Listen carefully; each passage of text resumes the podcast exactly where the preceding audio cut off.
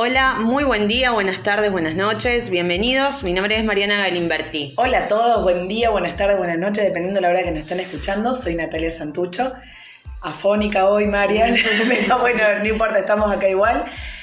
Hoy estamos con el lado B, seguimos con el lado B de las cosas y nos metemos en el lado B del amor. Temita, ahí. temita temón. Temita temón. Que, que tiene que ver con esto de, de la expectativa que uno tiene esta expectativa de que el amor todo lo puede, de que el amor es mágico, de lo que nos vendió Disney, de que, todo es maravilloso, del cuento de hadas, que te completa el otro, qué sé yo, y después viene la realidad, que hay amores que son posesivos, que hay amores que no merecen ser vividos, que sí te quiero, pero no te quiero todo el tiempo, la 24/7 es demasiado. Eh, que puede haber una falta de deseo o deseos desencontrados en la pareja, o sea, y todas estas cosas forman el lado. también forman parte del amor, que uno lo tira para atrás, lo tira para el otro lado, eh, pero que también está. ¿Y qué pasa cuando nos pasa todo esto? Eh, para mí son como, viste, las dos caras de la misma moneda. Pasa todo esto, pero ¿de qué me quiero hacer cargo? De qué me puedo hacer cargo. ¿Y de qué me puedo hacer cargo? ¿Y de qué se quiere hacer cargo el otro? claro. Em, eh, bueno, nada, mucho. Te, escuchaba y tengo la cabeza así que se me empezaron a desordenar las ideas y un poco. Mm, un poco lo que, lo que yo pienso, ¿no? O, o como he vivido. En esta se me, venía esta frase: le echamos la, la culpa a la gota que rebalsa el vaso, pero no nos hicimos cargo de cuánto se estuvo llenando. Y es los celos me molestaron o el planteo me molestó, porque a lo mejor los celos nos atraviesan, ¿no? O el planteo me molestó o mm, hay cosas no dichas, acuerdos que tácitos. Claro, como si es obvio, si, si son de pareja, esto, ¿no? Eh, ¿Qué te pasa? Ya sabrás. no, no, no sé, por eso te lo pregunto. No, no sé, pero eh, ¿por qué tenés la cara esta? ¿Viste? No tenés ganas de hacer nada, ya sabrás. Y no, pará. Claro, el otro es un otro atravesado por otra mirada, por otros sentimientos, por otra historia, o sea que no juzga de la misma manera. No. y, el, y el ya sabrás, viste como, no sé si dejé la alfombrita en el baño, si no lavé los platos, si te dije algo y te ofendiste, si, viste, porque todo empieza a entrar en la misma bolsa a veces. Claro, está loca. claro, uno, ¿qué hace con todo esto? Pero bueno, básicamente es entender que, el amor es una construcción. Una construcción, por un lado, una construcción social de lo que cada uno se plantea con este imaginario con el que viene, con estos mandatos, pero que llevado a la práctica es una construcción que tenés que hacer todos los días. Todos los días. O sea, es construyo este amor eh, te elijo, pese a que hoy te levantaste con un humor que no te podés ni hablar, no sé, no te soportás ni tu reflejo en el espejo, conozco este lado oscuro tuyo y elijo estar con vos. O sea, me parece que ahí viene como una cuestión un poco más sana eh, de cuando es en elección, o sea, yo saber que yo te amo un montón, eh, pero sé que sin vos puedo vivir igual. O sea, me va a doler, voy a tener que atravesar un duelo, pero que puedo vivir. Entonces yo elijo estar con vos. Cuando empieza a ver esta cosa del te amo incondicionalmente, es terrible. Estaba pensando justamente en esa palabra. Porque en lo incondicionalmente hay muchas cosas que empezamos a. se nos empieza a desdibujar la mirada, no sé cómo explicarte. Porque hay límites que ya no pongo, porque mi amor es incondicional. Es que el amor incondicional es eso, es sin límite. Entonces, no importa si vos me maltratás, si vos no me respetás, si vos. Eh, no cumplís acuerdos, si no cumplís acuerdos, no importa, porque yo te amo incondicionalmente. A costa incluso de mi amor propio. O sea, porque el amor propio lo dejo de tener porque te amo a vos incondicionalmente. Entonces no importa si vos me lastimas a mí. Y por ahí en, cuestiones de, no sé si, de, en golpes o en violencia, que no necesariamente tiene que ser una violencia física solamente, o sea, ahí está mucho más claro. Ahora, ¿qué pasa cuando hay otras violencias eh, que no, no son un- una cachetada, no, no te dejan un moretón, pero que te dejan una huella, te lastiman y te dejan así como el corazón con agujerito. ¿Qué pasa con esa violencia?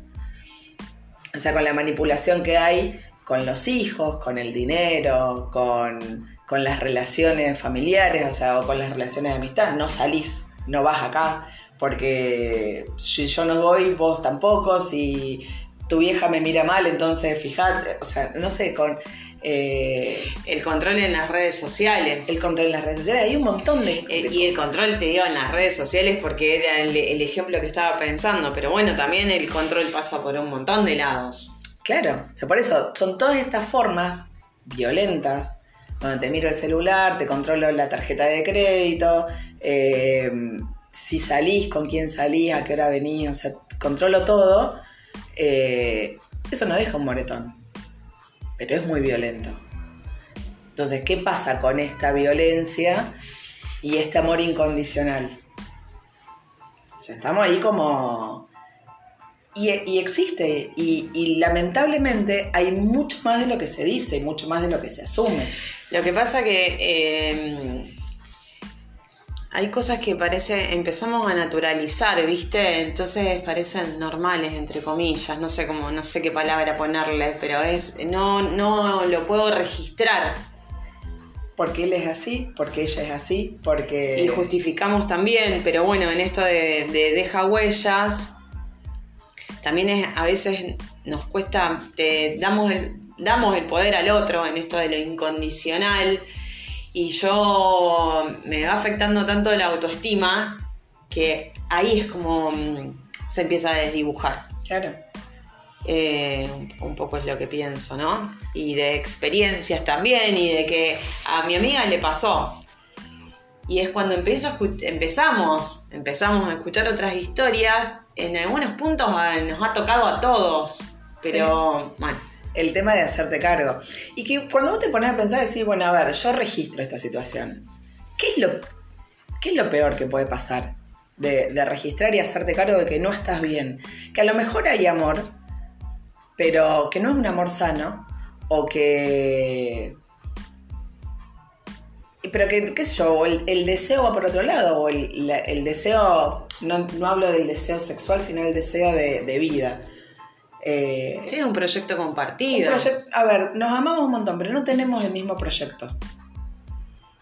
¿Qué pasa ahí? O sea, porque lo peor que te puede pasar, la gente puede pensar es, y me tengo que separar. Pero es mucho peor darte cuenta, después de 25 años de estar con esa persona, que estás con alguien en tu vida que no la querés en tu vida. O que, no te, o que sentís que te limita en tu vida. O sea, eso es mucho peor que separarte. No, o que también por el otro dejamos de hacer cosas que a nosotros en lo personal nos hacen vibrar, como renuncio al laburo porque me quiero quedar con vos. O tengo hijos o no tengo hijos porque me quiero quedar con vos. me voy del país, me quedo del país. O sea, bueno, nada, o sea, en esto empieza Que hay cosas, pero a ver, que hay cosas que en esto, ¿no? De los acuerdos y se conversa y se llega a una, a una tercera posición, que es la pareja, pero es en esto de cuando yo hago para no perderte. Claro, lo que pasa es que cuando uno hace mucho, mucho, mucho, el otro no, ha- no hace. O sea, es como, bueno, el- la acción se completa con el 100. Si yo hago el 80, te dejo que solo hagas el 20. Si hago el 90, o que dejes que haga el 10. ¿Y qué pasa después con esto de que si yo hago todo, este amor abnegado, este amor incondicional, pretendo una gratitud del mismo modo, o sea, porque no, no es eh, desinteresado. O sea, yo quiero, yo te doy todo. Y yo tengo que ser tu todo. O sea, si yo te doy, ¿cómo? No soy suficiente, o sea, ¿qué necesitas otra cosa? Si yo te lo doy todo. Entonces ahí, ¿qué pasa? Eh, que también termina siendo una manipulación. O sea, no sé, yo me alejé de mi familia, me- me- me- digamos, yo te doy todo, todo lo que necesites. Te doy plata para que vos no trabajes, te doy, te doy. Y después quiero a cambio, de la misma manera. Que a lo mejor el cambio no es, eh, O sea, a lo mejor vos me estás dando cosas que yo no necesito, que yo no te pido. vos me las das, hacete cargo. Me da, sí, me, da, me, me dio risa es por esto, porque es como. eh, yo he tenido esta conversación y es. Vos me das lo que yo necesito o lo que vos crees que yo estoy necesitando. Porque si en ningún momento fue la conversación de cuál era mi necesidad o cuál es tu necesidad, ¿no? Entonces es como, yo creo que a vos te está haciendo falta algo y yo te doy.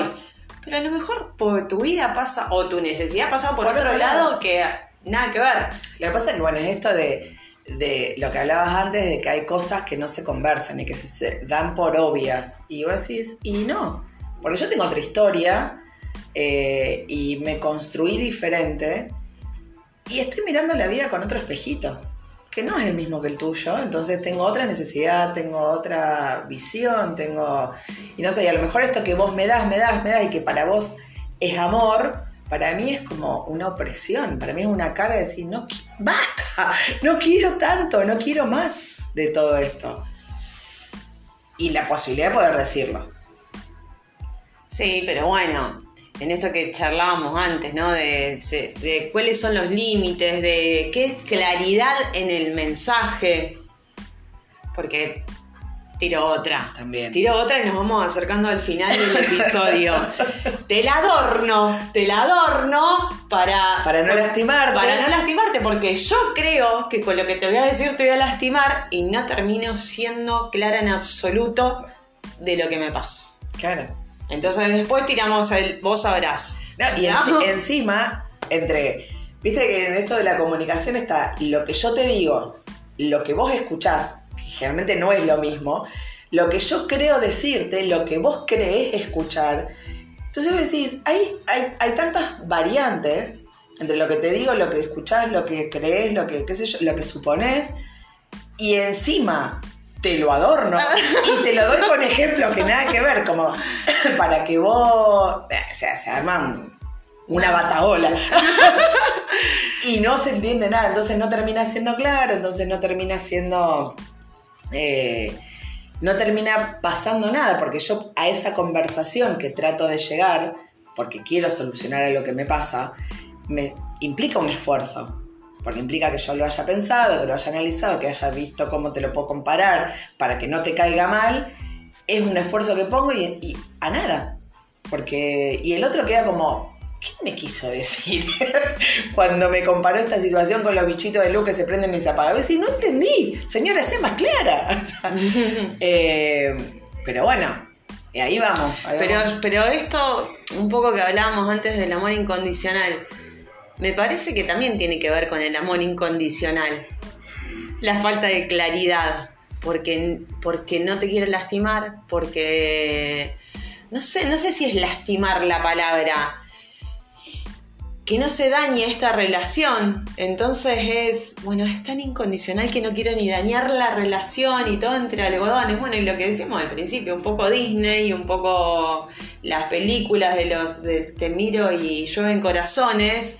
Y es pará, y, ¿y qué pasa cuando empiezan a pasar los años? Cinco años, diez años.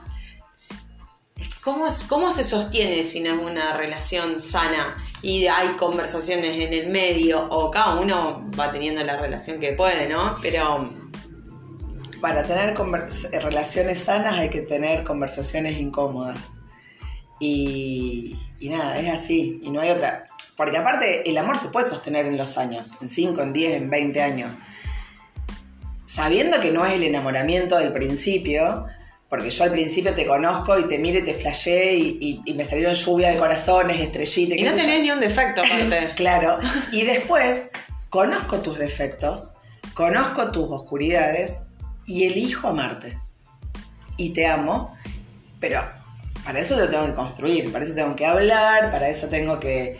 eh, bueno, nada, viste que hay hay una frase de, de Breton, de André Breton, que dice que las palabras hacen al amor. Bueno, porque hay que hacer el amor y hay que construirlo. O sea, tenemos que ser como un poco artistas. O sea, no- el amor no es algo que viene, te flecha, no es Cupido que anda así a lo loco tirando flechazos. es una construcción. Eh, bueno, ¿Cuántas cosas para pensar, Marian, que nos fuimos? ¿cuántas? Y yo cierro con la palabra construcción. Construyamos. Construyamos el amor. a ver, que ahora lo tratamos el lado B del amor, en, más enfocado para el lado de parejas. Todos los amores tienen un lado B. Y el tema es que cada uno le resuene, que, que esto es un espacio y un disparador para, para repensarse en cómo está cada uno en, en las relaciones. En todas las relaciones, sí. En la pareja, en el, con los hijos, en la familia, con los amigos, con el trabajo. Con uno mismo. Con uno mismo. Cerramos por el principio, porque por ahí tenemos que arrancar. Así es.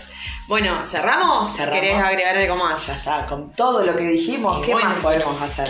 Bueno, nos encuentran en redes sociales mariana.galimberti. Y Natalia Santucho 78. Hasta el próximo lado B. Chau.